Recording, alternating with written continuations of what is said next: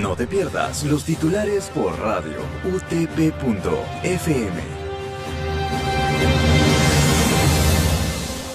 Buenos días, radioyentes. Bienvenidos una vez más a los titulares por radio utp.fm. Siendo hoy jueves 29 de abril, estos son los titulares. Actualidad. Ministerio de Salud registró 3.625 nuevos casos de COVID-19 y 326 fallecidos.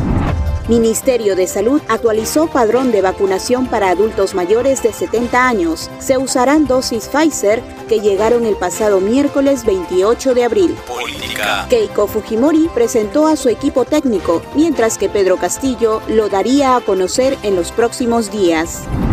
Municipio de Piura denunciará a Pedro Castillo por aglomeraciones, sin embargo, no lo hará con Keiko Fujimori. Locales. Derrumbe en una quinta de Barrios Altos dejó a 50 personas en la calle.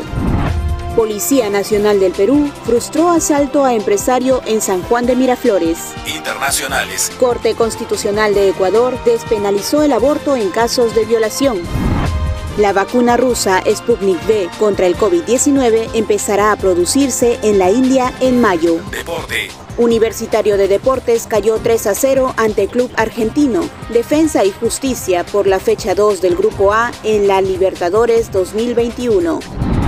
Sporting Cristal y Racing se disputarán este jueves 29 de abril en el Estadio Presidente Perón a partir de las 5 de la tarde, hora peruana. Muy bien, radioyentes, esto ha sido todo por hoy. Los esperamos en una próxima edición. Que tengan buen día.